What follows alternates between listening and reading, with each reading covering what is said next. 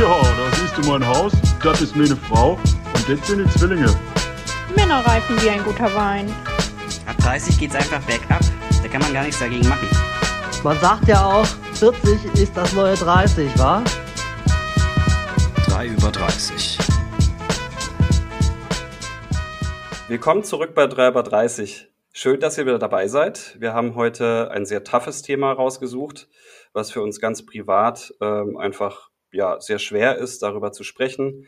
Andererseits äh, sprechen wir im Privaten auch sehr viel darüber, äh, tauschen uns dazu aus. Und zwar geht es heute um Ängste und Sorgen, die wir einfach grundsätzlich mit uns ja, tragen und ähm, die natürlich auch für viele Dinge Treiber sind, ähm, für unsere Zerdenkerei, die wir schon oft angesprochen haben, natürlich auch eine Rolle spielt. Und gerade in den, in den 30ern ähm, nehmen vielleicht bestimmte Ängste zu und andere Ängste nehmen aber vielleicht auch ab. Das heißt, äh, an denen hat man vielleicht schon ein bisschen gearbeitet, kann die ein bisschen besser einordnen. Und ähm, bevor wir uns da individuell austauschen, wollen wir heute gleich am Anfang mal mit einem kleinen Format starten, das wir letztes Mal in der Beziehungsfolge schon mal in einer Form gemacht haben, heute ein bisschen improvisierter. Und zwar geht's um This or That. Und ähm, Max, starte auch einfach mal mit deinen Fragen. Jeder von uns wird nämlich zwei Fragen den anderen beiden stellen und dann müssen sie sich entscheiden. Das werden wir noch sehen, ob das wirklich zwei Fragen pro Person werden. Aber wir starten jetzt einfach mal und gucken, wo wir landen. Von mir auch nochmal herzliches Hallo in die Runde und diesmal gar nicht lang um heißen Brei rum sondern wir fangen mit einer wirklich angenehmen und einfachen Frage an, die auch erstmal sanft das Thema Ängste einleitet. Und zwar, würdet ihr lieber Fallschirmspringen oder einen Bungee-Sprung machen? Ich bin bei Fallschirmsprung. Weder noch, nein. Ähm, ich würde lieber den Fallschirmsprung machen. Ich glaube, da ist die Aussicht einfach schöner. Ja, und ich hätte, glaube ich, Angst vor dem Rückstoß auch. Das war auch mein Punkt tatsächlich. Ähm, letzten Endes sind es ja beides Themen, wo man sich schon mal einer ersten Angst stellen müsste, sollte man Probleme mit Höhe haben, Probleme mit freiem Fall haben. Ähm, aber ich glaube auch beim Fallschirmsprung ist das Ganze nochmal ein bisschen entspannter, weil man da am Ende ganz sanft wieder runtergleitet, sofern der Fallschirm denn auch aufgeht. Gut. Wer möchte die nächste Frage stellen? Daniel, gib uns eine. Ja, ich glaube, ich sag auch nochmal ein herzliches Hallo in die Runde. Freue mich da zu sein. Und ich gehe direkt ein bisschen deeper rein ähm, mit der Frage, was wäre schlimmer für dich, abgelehnt zu werden oder jemand anderen abzuweisen? Puh. Gar nicht so einfach, aber andererseits finde ich es auch gar nicht so schlimm, das Thema Ablehnung. Aber da ich mich ja für eins von beiden entscheiden muss, wähle ich dann doch, ähm, dass ich es schlimmer finde, abgelehnt zu werden. Das ist meins. Ja, schließe ich mich einfach nahtlos einfach an. Ohne viel dazu zu sagen, weil es deutlich schlimmer ist, abgelehnt zu werden. Glaube ich auch, weil man, wenn man selbst ablehnt, eventuell eine Person ablehnt, die einem in dem Moment gar nicht so wichtig ist. Ja, also ich finde auch beides tatsächlich nicht, nicht so einfach, ähm, würde mich aber auch für die, äh, für mich wäre es auch schlimmer, abgelehnt zu werden, als jemand anderen abzulehnen. Okay. Cool. Nächste Frage. Dann mache ich mal weiter, ja. Ich suche mir, glaube ich, mal eine delikatere raus. Würdet ihr lieber blind und taub sein oder bewegungsunfähig und natürlich die anderen beiden Sinne zu haben? Lieber blind und taub. Soll ich es noch begründen? Solange Daniel noch überlegt, kann ich noch einen Satz dazu sagen. Also ich finde es irgendwie viel, viel gruseliger und angsteinflößender die Vorstellung, mich überhaupt nicht mehr bewegen zu können und in dem Sinne von, von Dritten abhängig zu sein. Also allein diese Abhängigkeit, klar, bist du taub und blind hast du ein Stück weit auch eine Abhängigkeit, aber kannst dich zumindest, glaube ich, das ähm, ja damit besser arrangieren, weil du so die, das die letzte letzte Kontrolle hast du einfach noch noch selbst irgendwie und das auch ist natürlich auch scheiße, aber ich stelle es mir trotzdem im, bei den beiden noch angenehmer vor, wenn man das überhaupt so sagen kann. Blind und taub gleichzeitig ist natürlich auch gleich mal ein heftiges Brett. Ähm, ich würde mich aber auch dafür entscheiden, lieber blind und taub als bewegungsunfähig, weil letztendlich kannst du dann halt trotzdem noch lesen, zum Beispiel, selbst wenn du ähm, blind und taub bist. Und ich glaube, das ist kein schönes Dasein, wenn man einfach, ja, so rumliegt und sich nicht mehr bewegen kann. Also ja. fände ich ganz schlimm. Apropos rumliegen, ich hätte da eine Frage, die kann ich, glaube ich, daran anschließen, geht in eine ähnliche Richtung, ist aber vielleicht noch mal ein Tick Soll ich schwerer. noch sagen, was, was, was ich finde? Nee, diesmal nicht. Nein, natürlich kannst du das auch machen. ich wollte den Zug nice. nicht verpassen, verdammt. ja, das war ein guter, guter Zug. Ich bin auch bei euch. Ich bin, ich bin auch bei euch. Ich habe ich hab mir schon wieder die Frage selber gestellt äh, und in der Vorbereitung wieder nicht dran gedacht, wie ich antworten würde. Ich finde es sau schwer und äh, würde mich aber auch für euren Weg entscheiden. Dann nehme ich doch den nächsten Zug nochmal und sage, wenn du das schon sau schwer findest, lieber Andi, was wäre schlimmer für euch? Mit 65 an Alzheimer zu erkranken oder mit 50 im Rollstuhl zu landen? Du hast echt ähnliche Fragen. Ich habe genau die gleiche ich Frage. Ich habe sehr ähnliche Fragen auch. Ich habe genau die gleiche Aber gut, äh, wollen wir gleich drauf kommen. Ich nehme Rollstuhl 50, äh, wäre für mich, glaube ich, schlimmer. Einfach weil du dann 15 Jahre, wo du noch fit bist, hast und äh, hoffentlich mit 65 noch irgendwie, ja, dass es nicht gleich voll mit 100% hittet, dass du gar nichts mehr weißt irgendwie. Das wäre dann noch meine Hoffnung. Aber ich glaube, diese, diese Zeit 50 bis 65 wäre mir wichtiger. Ja, interessant. Also in dem Szenario würde ich mich tatsächlich für die ähm, mentale Gesundheit entscheiden. Also ich würde lieber im Rollstuhl sitzen mit 50. Ich glaube, da kann man noch jede Menge machen. Auch in einem Rollstuhl kann man jede Menge machen. Und in dem Fall wäre mir dann meine, ja, die, die mentale, geistige Unversehrtheit irgendwie deutlich wichtiger als, ähm, ja, als, als dement zu sein. Andererseits, ich, ich würde es auch so wie du sehen, Andi, wenn die, wenn die Zeiträume anders wären. Und wenn es vielleicht nicht nur in Anführungszeichen nur Rollstuhl wäre. Also zum Beispiel in dem Szenario, wo ich nur noch rumliegen könnte von davor, da würde ich auch äh, lieber dement sein, als äh, 20 Jahre nur rumliegen zu können. Aber ich glaube halt mit in dem Szenario, wenn man im Rollstuhl sitzt, kann man noch jede Menge machen. Hm. Doch, also ich, also ja, ohne es jetzt noch weiter äh, fortzuspinnen, das Szenario, ähm, würde ich instinktiv auch sagen, Alzheimer fände ich schlimmer. Das heißt, ich würde den Rollstuhl auch bevorzugen in dem Szenario. Aber ich finde es auch super schwierig. Also da sind die Grenzen schon, schon sehr schmal und sehr nah beieinander irgendwie. Absolut. Äh, Dave, mich würde brennend interessieren, wie deine Frage in die Richtung ging, weil ich würde meine gerne auch nochmal machen. Dann machen wir also, schnell ja, auf. Ja, meine Frage war, würdest du eher in deinen 30ern ähm, deine körperliche Gesundheit verlieren oder mit 60 deine geistige Gesundheit? Bei mir die gleiche Richtung. Also bei der Spanne. Bei der Spanne auf jeden Fall. Also da ist es für mich ganz obvious. Ja, ja. Ich meine, 30 ist ja doppelt, das dauert die doppelte Zeit letztlich nochmal. Also. Dann würde ich, würde ich Maya noch kurz scheren. Und zwar geht es um Hinterlassenschaft so ein bisschen, aber in, in Verbindung mit Demenz. Hm. Würdet ihr lieber richtig viel erreicht haben im Leben und sagen wir auch in den 60ern dement werden und es dann vergessen, nicht mehr zu wissen? Oder würdet ihr weniger erreichen im Leben und dann eben nicht dement werden? Das heißt, keine gesundheitliche Einschränkung zu haben. Kommt natürlich jetzt drauf an, was ist viel erreicht, was ist wenig erreicht. Da kann man jetzt auch wieder drüber streiten. Aber so instinktiv äh, ziehe ich die Gesundheit vor und verzichte dann auf die Demenz und erreiche dann ja, lieber same. weniger. Same. Ist bei mir auch so. Gut, ich habe noch, ähm, noch ein bisschen eine andere Richtung. Geht auch so ein bisschen in die Richtung, die du vorher gehabt hast, Max, mit dem Fallschirm. Würdet ihr lieber alleine in einer Höhle sein und da versuchen rauszukommen, also ohne einen, einen Führer oder einen, jemand, der, der dich begleitet? Und äh, natürlich besteht die Gefahr, irgendwo stecken zu bleiben. Oder würdet ihr lieber einen Fallschirmsprung wagen mit einem Fallschirm, der eventuell schon sehr benutzt aussieht, von dem die Guides aber sagen, dass er noch funktioniert. Trust the Guides, ich spring vom Himmel. Ich hasse Höhlen. Vor allem, wenn sie eng sind. Für mich wäre es eher die Höhle, weil ich glaube, da kann man dann noch mehr entdecken. Wer weiß, vielleicht finde ich ja die Partnerin fürs Leben in der Höhle. Im Geil. Arm. Du steckst aber viel Hoffnung in die Höhle, Junge, Junge. Der Junge, da habe ich jetzt auch nicht dran gedacht. Ey. Du oder die. Ich würde, glaube ich, auch den Fallschirmsprung nehmen, tatsächlich. Einfach auch, weil ich das mir so krass vorstelle. Ich habe das irgendwie noch im, im Kopf, wie das bei äh, Duell um die Welt war, wo sie da in der Höhle waren und der Kameramann einfach zwischendrin völlig stecken geblieben ist. Und das war mega creepy. Das ist interessant, äh, das vielleicht als kleiner Aufhänger an der Stelle. Äh, dieses Gefühl von Enge oder enge Räume hatte ich früher so gar kein Thema mit. Das ist bei mir erst so in den letzten Jahren. Also man könnte, gefühlt ist echt so fast ab 30 eigentlich, hat es bei mir so zugenommen, dass ich davor irgendwie zunehmend Respekt habe. Das ist interessant. ist das bei ja, euch manche ähnlich? Ängste entwickeln sich.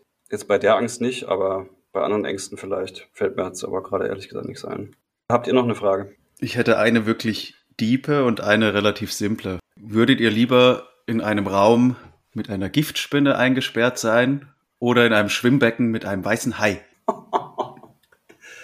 ich glaube, ich wäre lieber im Wasser mit dem weißen Hai und würde mich so an den Zähnen festrangeln. Mit deiner Geliebten, die du in der Höhle gefunden hast. Oder im Bauch vom Hai. ich würde auch den Hai wählen, weil ich Spinnen einfach nicht leiden kann. Oder? Geht mir auch so. Ich bin auch beim Hai. Haie, finde ich, werden auch zu Unrecht verunglimpft. Finde Haie eigentlich cool. Ich habe aber einen lustigen Tweak. Du hast echt die genau gleichen Gedanken gehabt wie ich anscheinend. Lieber in ein Fass mit ungiftigen Spinnen, also quasi ungefährlich, mhm. aber halt einfach eklig. Boah, ist das eklig. Das ist jetzt schon eklig. Das Fass voller oder, Spinnen klingt echt widerlich. Oder durch einen sehr gefährlichen Abschnitt im Dschungel gehen, wo man ja Gefahr läuft, von giftigen Schlangen oder Spinnen gebissen zu werden. Boah, Digga, das ist echt echt widerlich. Ich glaube, ich bin beim, beim Dschungel allein auch aus dem Grundgedanken von vorhin, dass ich so enge Räume finde ich einfach nicht mehr so geil. Und im Dschungel habe ich zumindest theoretisch noch ein bisschen mehr Freiheit, auch wenn da giftiges Zeug rumrennt. Ähm, da ich ja noch jung und fit bin, kann ich denen ausweichen. Ich vertraue mir. Todesgefahr vor Ekel. Interessant. Also ich würde den Ekel nehmen in dem Fall.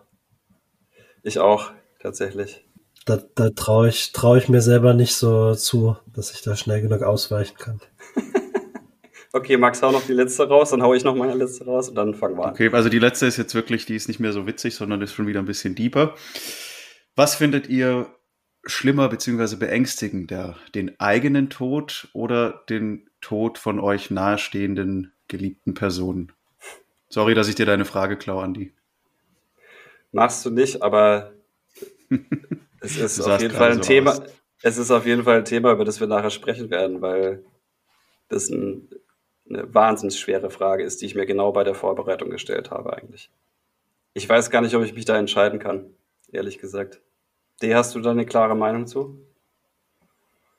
Meine erste, mein erster Instinkt war auch ähm, weder noch so, weil ja, das ist wie wählen zwischen Pest und Cholera ich habe zumindest persönlich glaube ich nicht, dass ich eine große Angst vorm Tod habe. Also für mich Spannend. sind es, für mich ist es ja wahrscheinlich werde ich danach diagnostiziert, dass ich ein Psychopath bin oder so, weil, aber für mich ist halt der Tod ein Teil des Lebens und so ist es bei mir im Kopf. Und der, natürlich ist es dann so, wenn man jemanden verliert, und ich hatte auch im vor zwei Jahren meinen Großvater verloren, dann ist das schon sehr, sehr schlimm. Aber es ist halt dennoch, zumindest konzeptionell bei mir im Kopf, so ein Teil des Lebens und gehört dazu und am Ende kann man dann, das ist auch sowas, das ist ja komplett außerhalb der eigenen Kontrolle, zumindest in der Regel ähm, ist es außerhalb der Kontrolle. Klar, man kann viel beeinflussen, aber am Ende, ja, kommt das halt auf jeden von uns zu und deswegen interessant. Weder noch, cool. also, beides, beides schlimm, aber ja. Mhm. Ich finde es sehr schön, wie du damit sehr ja, rational und ja auch vernünftig letztlich, weil es ist ja irgendwo auch vernünftig, weil wie du schon gesagt hast, man kann sich blöderweise letztlich ja nicht aussuchen, weil irgendwann kommt so.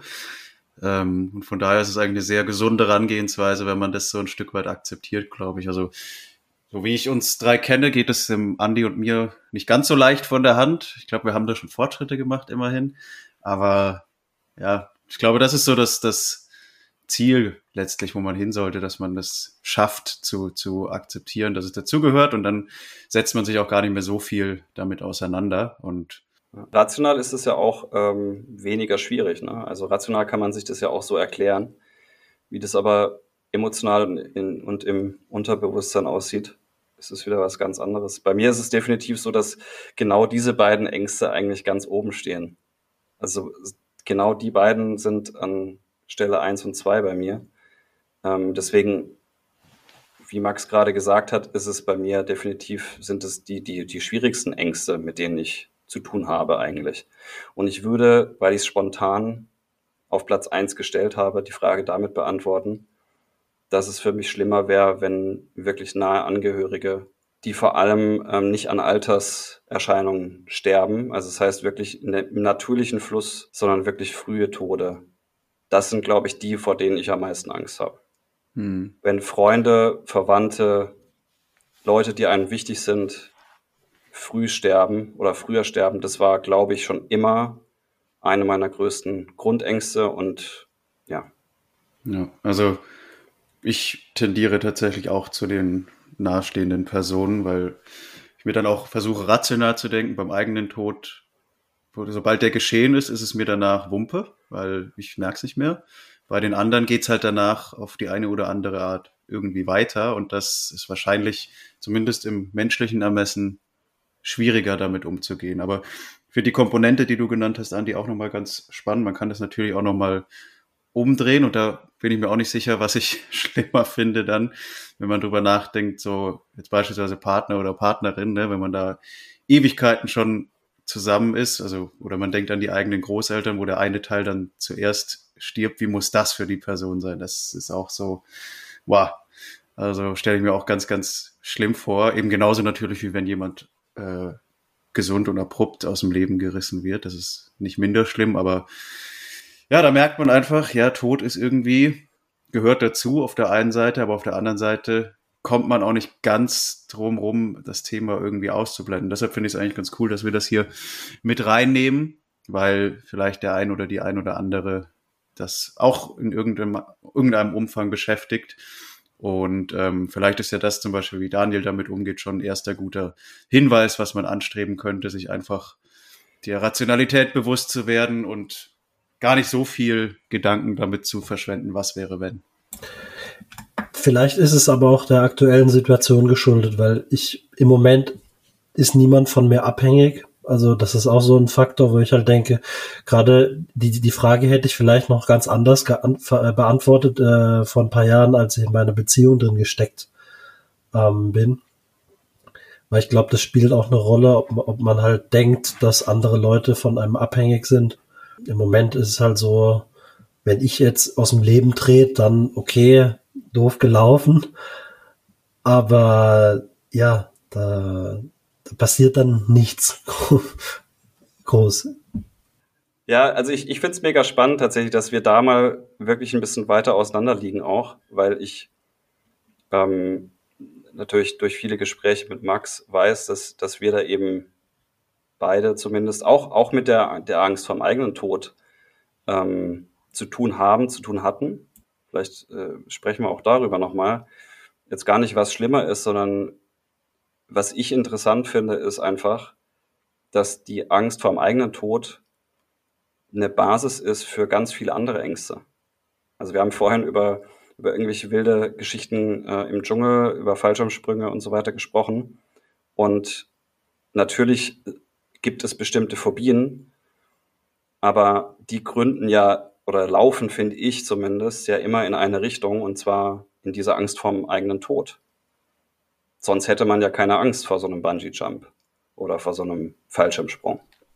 Das ist in gewissermaßen so eine, so eine Art Urangst, ne, die halt, ja, wie du sagst, über allem steht und wo man ganz viel drauf, drauf zurückführen kann wahrscheinlich, dass das die, die letzte Konsequenz ist dann quasi der Tod. Deswegen möchte ich diese Situation vermeiden. Deswegen habe ich Angst wahrscheinlich. Genau darum geht's, glaube ich. Also ich habe beispielsweise ein weiterer Punkt, und das ist, glaube ich, bei unseren Fragen auch rausgekommen, ähm, bei uns allen, dass wir Angst haben vor gesundheitlichen Einschränkungen. Das heißt, sowohl im Fragestellen als auch im Beantworten, äh, ob das jetzt eben geistige oder körperlicher Natur ist, ist, glaube ich, auch ein Punkt, dass man eben eingeschränkt ist einerseits, das heißt sein Leben nicht mehr so leben kann wie davor, sich anpassen muss, viele Dinge, die man vorher geliebt hat, vielleicht auch nicht mehr machen kann. Das geht einerseits natürlich auch ein bisschen in die Angst vorm Tod, andererseits eben auch, finde ich, in eine neuere Richtung oder eine andere Richtung mit dieser Hinterlassenschaft ähm, oder was erreicht zu haben oder was zu erreichen. Das heißt, dass es einen einfach einschränkt in irgendeiner Weise. Ja, das ist im Prinzip ja noch so eine weitere Instanz, könnte man sagen. Ne? Also der Tod als eine ultimative Konsequenz, auf der anderen Seite eben dann auch noch, was, was passiert danach, eben was, was hinterlässt man oder auch, ich hatte mir auch so relativ random die Frage notiert, was werden vielleicht spätere Generationen oder beispielsweise unsere Enkelkinder mal von, von uns denken. Ähm, haben wir da sehr spannend, ja. richtig gehandelt oder sagen die irgendwann später, Mann, waren das Idioten? Könnte natürlich genauso sein. Das werden wir ja hier jetzt nicht beantworten können. Aber ich glaube, was wir schon mal eben als ersten Punkt haben, ist wirklich diese, das Thema Tod, so das so ein bisschen als, als großes ultimatives Ergebnis oder Endergebnis sozusagen hinten wartet, ähm, sorgt definitiv für gewisse Ängste. Ähm, vielleicht schaffen wir es ja aber auch, um drauf zu schauen, was kann man denn machen, um damit umzugehen. Habt ihr da noch einen, einen Punkt, den ihr dazu nennen könnt, vielleicht ähm, eben neben der Angst vorm Tod, vielleicht eine Stufe drunter sozusagen, hm, vielleicht sich im, Allgemeinen so zu, daran zu erinnern, dass ähm, der Weg das Ziel ist. Das ist zumindest das, was ich mir immer sage, wenn, wenn ich äh, ans Thema Ängste denke, ist das ja, der Tod, der ist dann ganz am Ende.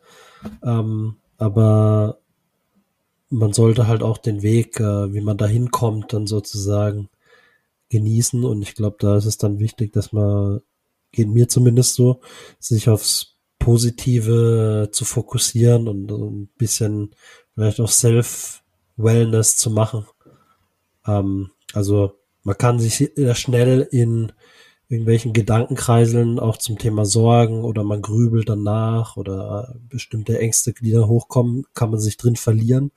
Und was mir dann hilft in so Situationen, ist halt mich dran zu erinnern, hey, du, du hast ja eine Wahl, du kannst dich entscheiden, ob du dich jetzt auf die Ängste fokussierst und den Gedankenkreisel RKR, also immer weiter wie so eine Schallplatte, ähm, spinnen zu lassen oder ob du dich halt bewusst dazu entscheidest, ähm, dich aufs Positive zu fokussieren.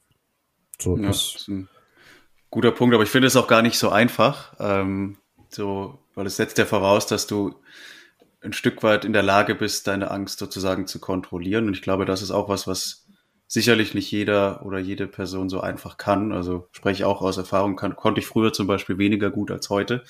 Äh, da vielleicht auch als erster Hint an der Stelle ähm, sprechen wir sicherlich auch nochmal an anderer Stelle mal in einer anderen Folge drüber. Aber große Empfehlung, wenn man das nicht kann, sollte man sich Hilfe suchen. Das kann ich nur empfehlen an der Stelle, ähm, weil ja, es ist überhaupt keine Schande, wenn man selber nicht weiterkommt damit und da vielleicht schon seinen Weg gefunden hat, der dann das Ziel ist, wie man damit besser umgeht, da kann man sich absolut auch Hilfe suchen. Das ist überhaupt kein Ding.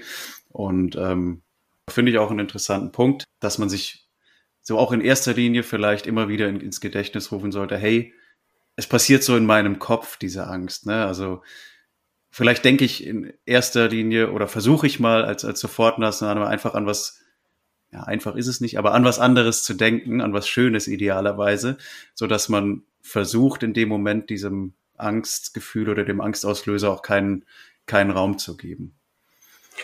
Ja, und ich bin, ich bin da voll, voll bei dir, Max. Und das ist ganz wichtig. Das wollen wir, glaube ich, sowieso auch mit unserem Podcast so ein bisschen auch erreichen, dass äh, bestimmte Themen einfach kein Tabu sind, kein Tabu sein dürfen.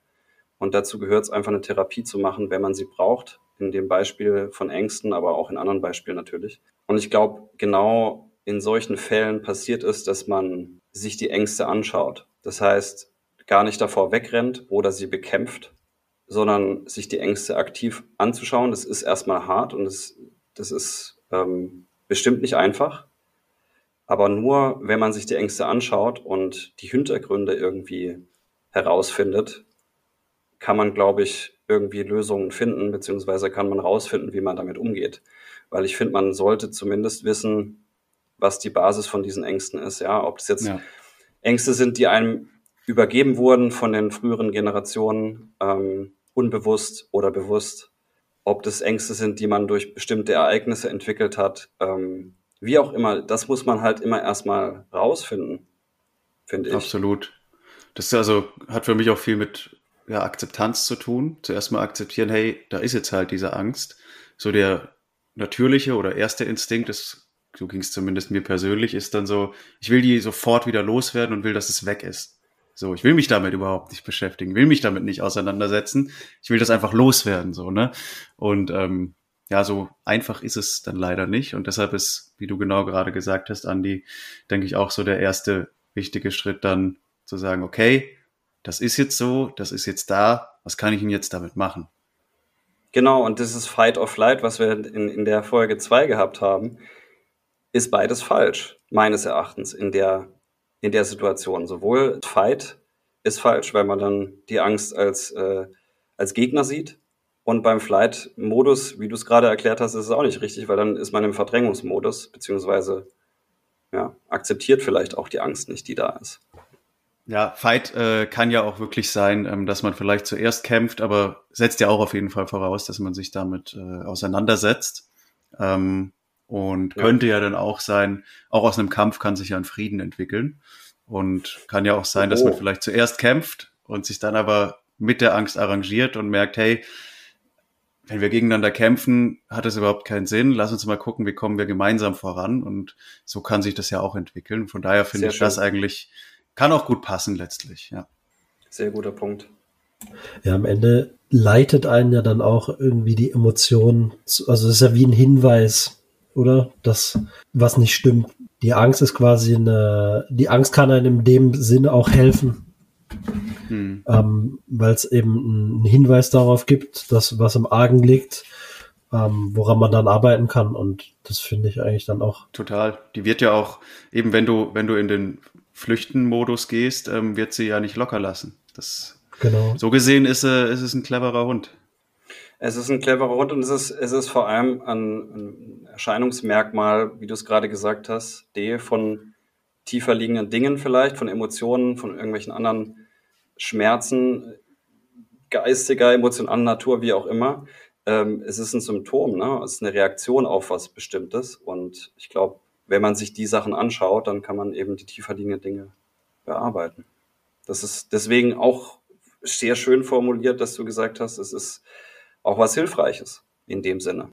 Wollen wir vielleicht mal auf äh, ein bisschen leichtere Sorgen eingehen, ähm, die jetzt nicht so ja, krass sind, vielleicht auch nicht so negativ ist das falsche Wort, weil Ängste und Sorgen sind vielleicht jetzt ja, nie so ganz positiv. Es war jetzt aber eingangs ein bisschen schwer, würde ich sagen. Es war sehr schwer, um ein bisschen Leichtigkeit reinzubringen bei, genau. bei dem genau. ganz leichten Thema. Ähm, genau, habt, habt ihr Sorgen, alltägliche Sorgen, Ängste, die euch vielleicht einfallen? Ich hatte es neulich erst wieder, weil ich äh, geflogen bin. Also ich habe keine Flugangst in dem Sinne. Einmal aber was ich gerne mal im Flieger habe, ist wirklich so eine kurze kurze Panikattacke tatsächlich. Und ich glaube, äh, ich meine, bei dem letzten Flug rausgefunden zu haben, es liegt nicht am Fliegen als solches oder an der Höhe, sondern dem Moment, dass ich mich in so einer Sardinenbüchse befinde und da nicht raus kann. Glaube ich zumindest. Aber der Prozess ist noch nicht ganz abgeschlossen. Aber da habe ich jedenfalls eigentlich das, was wir gerade vorhin besprochen haben, im Schnelldurchlauf gehabt. So kurz Panik, Puls äh, steigt an, schwitzige Hände und so. Dann kurz im Kopf darüber nachgedacht, Moment mal, du kannst hier halt einfach gerade nicht rauch, raus. Es ist einfach so. Also, was machst du jetzt so ein Stresskörper? Entspann dich mal. Und das ist dann mittlerweile auch echt so. Das ist ganz kurz und dann mache ich mir diesen Gedanken, komm da wieder weg von und dann geht's auch wieder. Und das ist irgendwie ganz, ganz interessant zu erfahren auch, dass es eben funktioniert und weitergeht dann auch. Also, das finde ich. Wie machst du denn das? Was sind denn da Hilfsmittel für dich in dem Moment? Ja, wirklich was wir vorhin gesagt haben, wirklich das Bewusstmachen, hey, das ist jetzt gerade so, ich spüre durch körperliche Symptome, hey, da kommt Angst hoch. Ähm, das ist dann kurz unangenehm, aber dann im nächsten Moment mir auch sagen, hey, akzeptiere deal with it, du hockst hier angeschnallt auf deinem Platz, du kannst, du kannst gerade nichts machen, gar nichts, außer hier zu sitzen und zu überlegen, wie wird's angenehmer. So, dann mach das mal. Du sitzt jetzt hier, eigentlich ist alles cool, hinter dir sind Leute, vor dir sind Leute, neben dir sind Leute, die sind entspannt. Entspann dich vielleicht auch mal. Denk mal an was Schönes. Was machst du vielleicht nachher, wenn du landest? Was sind die nächsten To-Dos? Was sind die nächsten Tasks? Wer wartet da auf dich?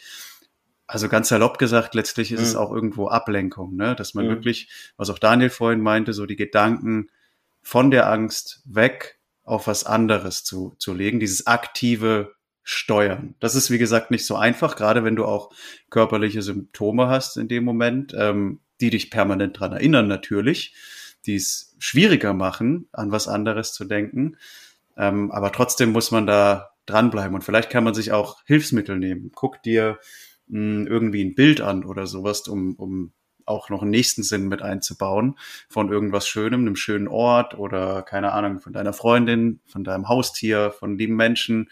Äh, keine Ahnung, ne? Also versuch dir irgendwas vorzustellen, was dich ablenkt in dem Moment. Und dann geht's einem zumindest schon gleich mal ein bisschen besser, ist zumindest meine Erfahrung. Klappt nicht immer sofort, aber wichtig ist das Dranbleiben, denke ich.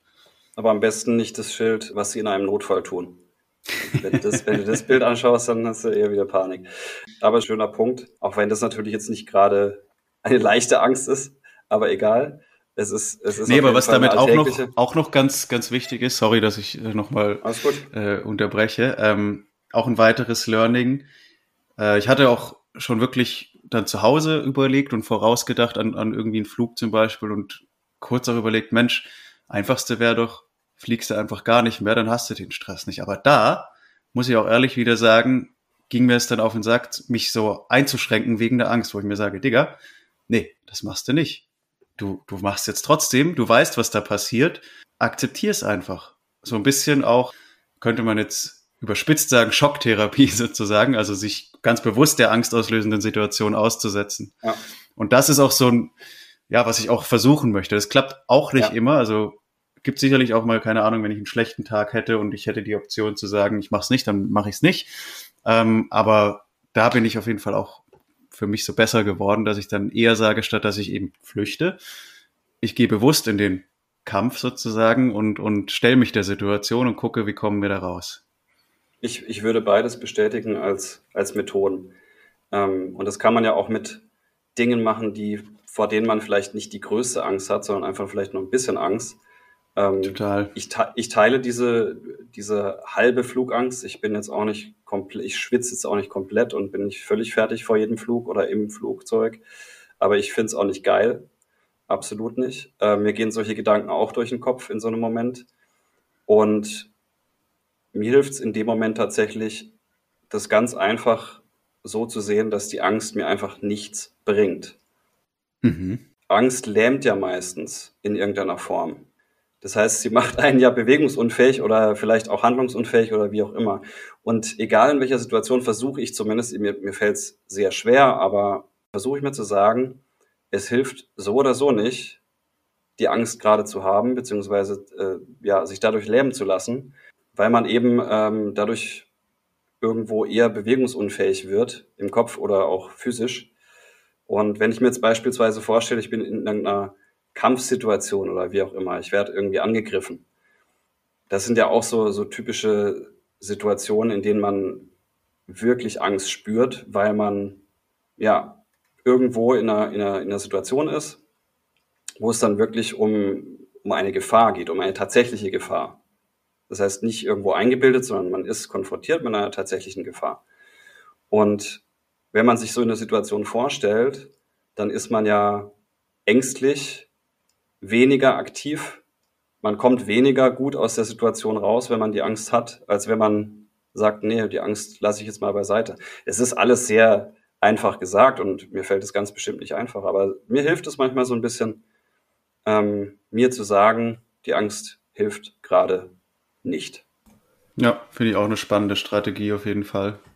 Ich glaube, man kann auch unterscheiden zwischen, bin ich jetzt gerade in der Situation drin oder bin ich mir bewusst darüber, dass ich eine Angst habe? Weil wenn ich in der, wenn ich in der, nicht in der Situation drin bin, dann möchte ich natürlich nicht, dass eine Angst von mir mein Verhalten kontrolliert. Zum Beispiel eben zu sagen, ich fliege jetzt deswegen gar nicht mehr. Das wäre die in letzter Konsequenz dann, äh, wenn die, wenn die Angst das Verhalten kontrolliert, wenn, wenn man mhm. dann komplett auf irgendwas verzichtet zum Beispiel.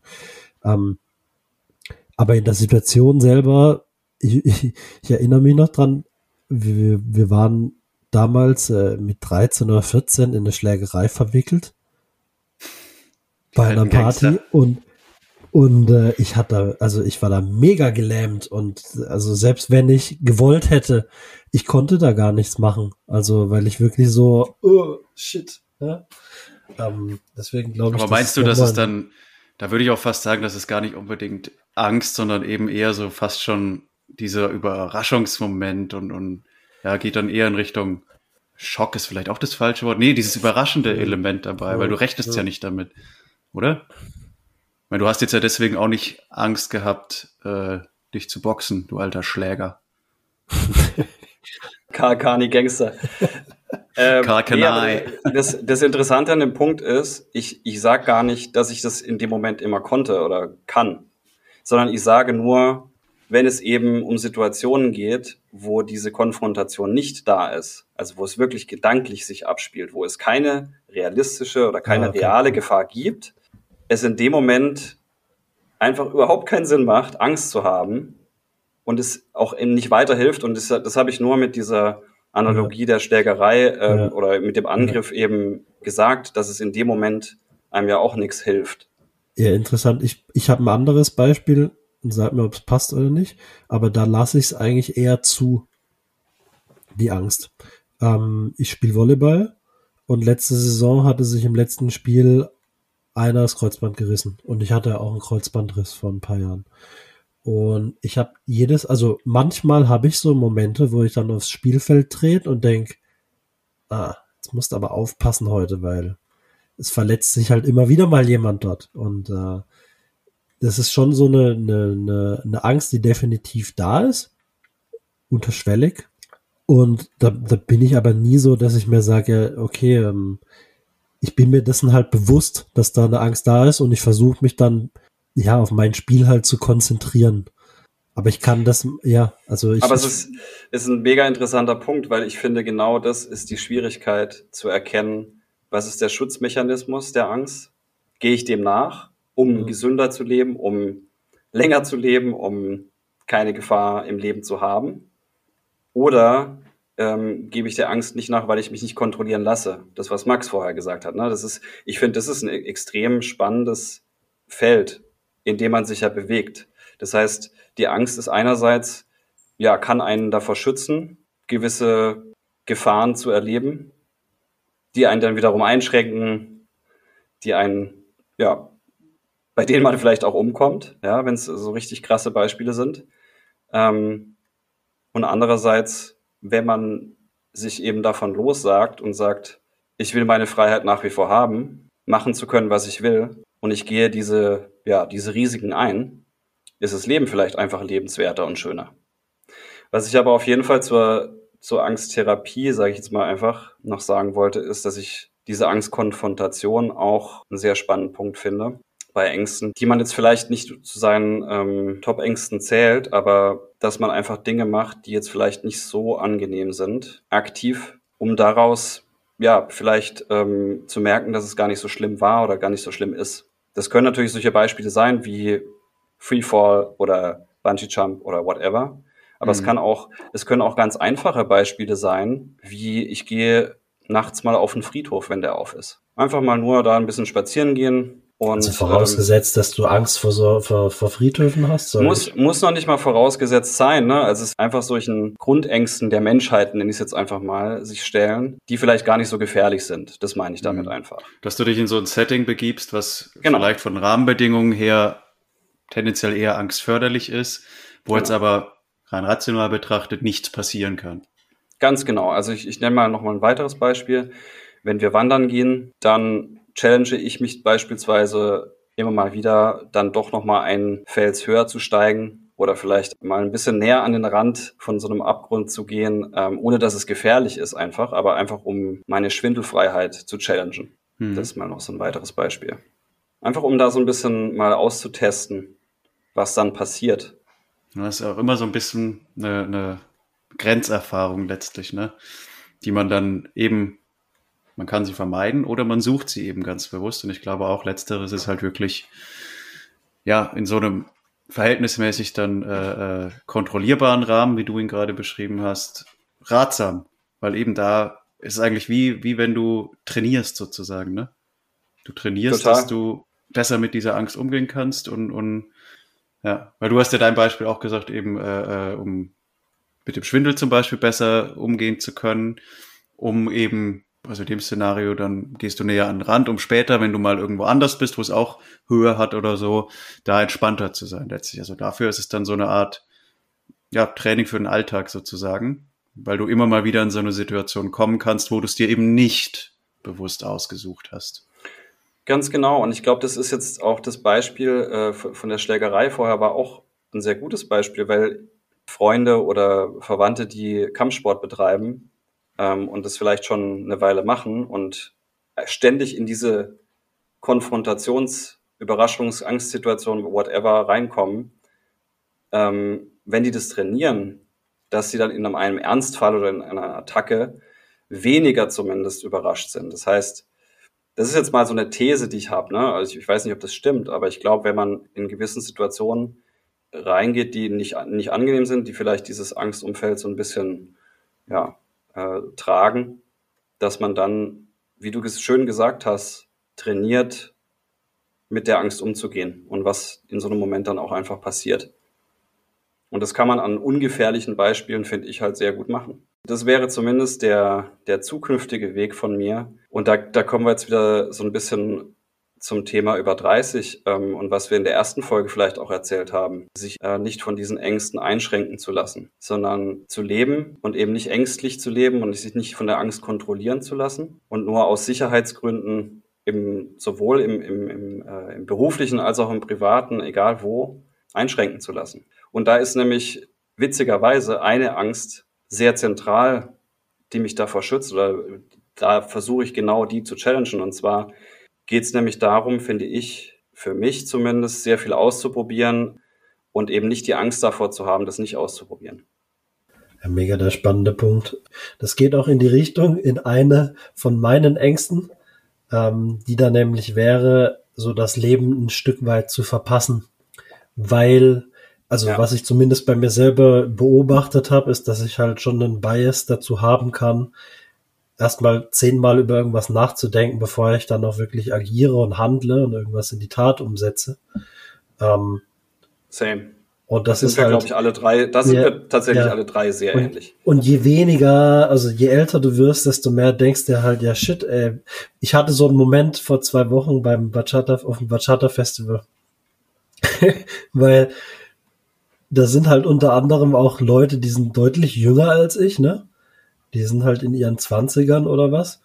Und die sind aber, ja, die, die, ich habe die halt so wahrgenommen, dass die da mega in ihrer Passion aufgehen und äh, hab, hab mich dann halt so gefragt, ja shit, ne?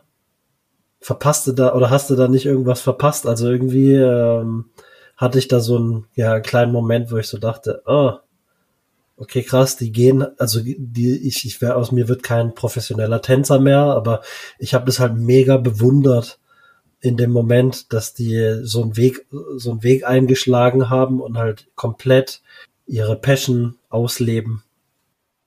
Ich glaube, das ist aber auch ein, ein guter Ansatz, wo du gerade sagst, ähm, bewundern. Das finde ich auch, also kennt man, glaube ich, auch aus ähnlichen Situationen, dass man immer gerade auch jetzt, wenn man, wenn man älter wird, gibt's immer wo irgendwie das Beispiel von jemand, der jünger ist und irgendwas viel früher und besser kann. Ähm, und das kann man, finde ich, aber auch, ja, sollte man auch bewundern. Ist ja eine coole Leistung. Was man eben aber versuchen sollte zu vermeiden, was natürlich nicht einfach ist, ähm, ist damit dann so, ja, dieses Neid, Angst zu haben, ich verpasse was oder habe was falsch gemacht, dieses Vergleichen, ja, mein, hatten wir auch schon vielfach letztlich, dass es führt am Ende definitiv zu schlechter Laune. Ähm, und, und auch da muss man sich, glaube ich, auch wieder aktiv vom Kopf her managen sozusagen, dass man seine Gedanken dahingehend steuert, hey, ich gönne dem das einfach. Ist cool, was die das, wie die das gemacht haben. Und klar hätte vielleicht, für mich darf man auch mal drüber nachdenken, auch was Cooles sein können. Ist aber auch so cool, wie ich es jetzt mache. Und ich habe ja auch ganz andere Sachen noch. Und zudem weißt du in dem Moment siehst du ja auch nur das vermeintlich Coole an der Person, was die alles noch mit sich rumträgt, ist ja in dem Moment komplett ausgeblendet. Das heißt, da muss man, glaube ich, auch drauf achten, dass man ja sich da nicht selber zu sehr ähm, ähm, ja, das Leben schwer macht sozusagen. Aber es ist natürlich einfacher gesagt. Ja, und sich stresst da, kennen wir, stressen lässt davon auch, ne? Wenn du eben diese, diese Kontrolliertheit loslässt und dann die Freiheit äh, dir nimmst, bestimmte Dinge zu machen, bestimmte De Wege einzuschlagen, äh, musst du da wieder aufpassen, dass es eben, gerade wenn es in solche Vergleichsmomente geht, ähm, dich nicht stresst und eben nicht sagst, shit, hätte ich das mal vorher gemacht, also ins Bereuen kommen oder andererseits, wie es ja bei mir auch äh, der Fall ist, sich völlig überfordert fühlt äh, von den Möglichkeiten, die so eine Freiheit plötzlich auftut. Ja, ja, aber ich glaube, der, der beste Moment, es gibt so ein Sprichwort, das heißt, äh, der beste Moment zu starten ist jetzt oder so. Und ich glaube, das ist halt auch voll wichtig, ähm, ja, dass man sich das vor Augen führt und dass der Stress, so sehe ich das zumindest, Stress kommt bei mir immer, kommt bei mir häufiger dann auf, wenn ich nicht handle. Also wenn ich kann, wenn ich handeln kann, aber ich mach's nicht aus irgendwelchen Gründen, weil ich prokrastiniere oder irgendwie overthink oder irgendeine Angst ist da hinten dran, die mich halt nicht handeln lässt. Der Stress kommt ja aber meistens erst dadurch, dass man eben weiß, man kann, aber macht nicht. So. Und ja, deswegen glaube ich, sollte man halt in solchen Situationen wirklich versuchen, das nicht zu nicht zu overthinken, sondern einfach, das hat dann auch wieder viel, finde ich, mit Akzeptanz zu tun, dass man halt sich in der Situation so akzeptiert, ähm, wie man halt zu dem Moment ist als Person und dann ist es aber auch der beste Moment, ja, etwas Neues anzufangen zum Beispiel. Absolut schön gesagt. Ich habe noch eine letzte Sache, die mir einfällt zum Thema Ängste und das ist so ein bisschen, geht so ein bisschen in Richtung Social Anxieties und zwar ähm, das Thema Enttäuschen. Vielleicht passend dazu noch eine Frage an euch und wollte mal wissen, was ihr da wählen würdet. Oh ja. Generell geht es darum, jemanden zu enttäuschen oder enttäuscht zu werden. Und der Case ist, würdet ihr lieber derjenige sein, der ein Geheimnis eines Freundes oder der Partnerin ausplaudert, was wirklich sehr privat ist, was vielleicht auch wehtut, je nachdem? Oder würdet ihr lieber den Case haben, dass der Freund oder die Partnerin ähm, das Gleiche tut? Das heißt, ein Geheimnis von einem selbst ausplaudert, das dann rauskommt. Puh, finde ich schwierig. Also, wenn ein Geheimnis von mir rauskommt, ist es natürlich erstmal scheiße, weil wahrscheinlich war es ja nicht umsonst geheim. So, andererseits könnte man jetzt auch sagen, oftmals ist es auch gut, wenn ein Geheimnis rauskommt, weil sich Dinge dann vielleicht mit einem ersten Moment des Schreckens und Schmerzens lösen, aber sie lösen sich. Von daher glaube ich, je länger ich drüber nachdenke, fände ich es besser, wenn es mein Geheimnis wäre, das rauskommt, weil dann hätte ich auch als netten Nebeneffekt niemanden enttäuscht. Boah, können wir diese ekelhafte Lache von mir gerade bitte rausschneiden? Nein, ich finde die sehr verstörend. Der, was sagst du dazu? Tendenziell, glaube ich, wäre es für mich eher dass ich was ausplaudere und mich danach dafür entschuldige. Ja. Ähm, okay. Ja. Ich bin bei dem, bei der Entscheidung von Max. Hm. Das ist ganz einfach zu erklären, weil eben eine meiner größten Social Anxieties, nenne ich es jetzt einfach mal, ist tatsächlich, äh, andere zu enttäuschen. Das heißt, in, in jeglicher Form. Ähm, und das ist, das ist tatsächlich bei mir schon eine der, der größten Ängste eigentlich. Mhm. Wie ist es bei euch? Habt ihr Immerhin kann dich die Angst nicht umbringen. Das ist schon mal. Das ist richtig. Angst.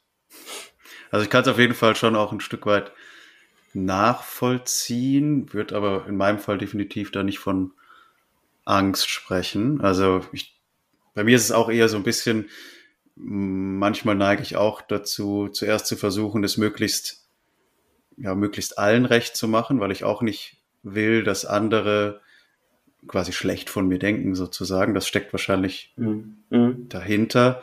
Ähm, ja, ich komme aber auch immer, immer mehr dahin, dass ich weiß und merke, hey, ähm, du kannst es einfach nicht jedem recht machen. Das ist unmöglich und wäre auch, ja, dann bist du ja so komplett verbogen, dass, nee, also da glaube ich auch einfach mittlerweile, das würde dich nicht glücklicher machen. Das würde überhaupt nicht besser sein.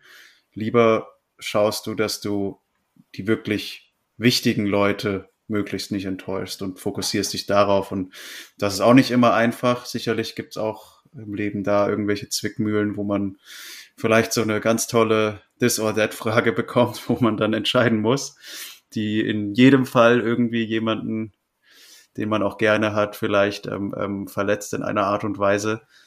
Ähm, aber ja, das gehört ja auch da, wie, wie die Ängste generell, ist so ein bisschen mein Learning, da gehören die auch zum Leben dazu letztlich. Ja. Devi, ist es bei dir? Gehört es auch zu deinen Ängsten, andere zu enttäuschen? Ich hätte jetzt eher gesagt nein, weil irgendwie, nö, weil ich, weil ich eigentlich relativ davon überzeugt bin, dass ich halt, ne, also ich, ich glaube an Folgendes. Ich glaube an Folgendes. Ich glaube daran, dass ich immer versuche, mein Bestes zu geben. Und wenn ich das wenn ich versuche, mein Bestes zu geben, dann ist das in der Regel, dann, dann bin ich mit mir selber im Reinen so. Also auf der anderen Seite die zur Frage ähm, People pleasen. Ich bin voller People, also ich ich habe schon auch so Tendenzen, wo ich dann People please und so. Also ich bin da gar nicht, äh, ich nehme mich da gar nicht raus und sage, hey, das spielt gar keine Rolle für mich. Aber habe ich Angst, Leute zu enttäuschen? Nee, das wäre jetzt auf meiner Liste gar nicht so weit vorne, weil ja aus aus eben beschriebenen Grund. Und deswegen habe ich mich, glaube ich, mit unter anderem auch da, dafür entschieden, jemanden zu enttäuschen, statt, also für, äh, für die Option entschieden.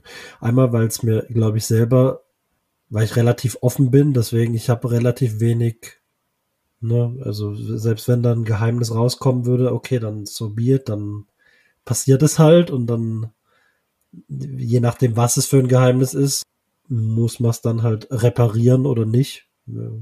Ich glaube, das gehört halt dazu, tatsächlich, dass man, also nicht, dass man Geheimnisse vom Partner ausplaudert, das gehört definitiv nicht dazu, aber auf der anderen Seite gibt's halt Dinge, die sind unvermeidbar, so, und das würde ich da dazu rechnen, dass man mhm. sich halt mal verplappert, zum Beispiel, also hätte ich jetzt keinen. Mhm. Ist menschlich quasi. Ja, Total. Ja. Und ich, ich glaube, meine Frage ging vor allem in die Richtung, ähm, lieber enttäuschen oder enttäuscht werden. Weil das enttäuscht werden ist ja auch wieder so eine Form ähm, ja, ich nenne es mal einfach Form der Angst, ähm, verlassen zu werden, enttäuscht zu werden, mhm. kann auch nochmal eine Rolle mhm. spielen. Ähm, das, das war einfach so ein bisschen der Hintergrund. Und bei mir ist, glaube ich, das Enttäuschen ähm, schwerwiegender als enttäuscht zu werden. Das ist ganz, finde ich, ganz interessant. Ähm, aber ich finde, ich finde den Umgang, äh, den, den Max angesprochen hat, als auch dein Umgang sehr gut und sehr, sehr hilfreich tatsächlich. Weil das, der Antreiber ist auf jeden Fall, irgendwie es allen recht machen zu wollen irgendwo, ne? Der innere Antreiber. Und das kannst du nicht. Es ist unrealistisch. Und das finde ich, ist bei euch beiden jetzt gerade in der Antwort auch rausgekommen.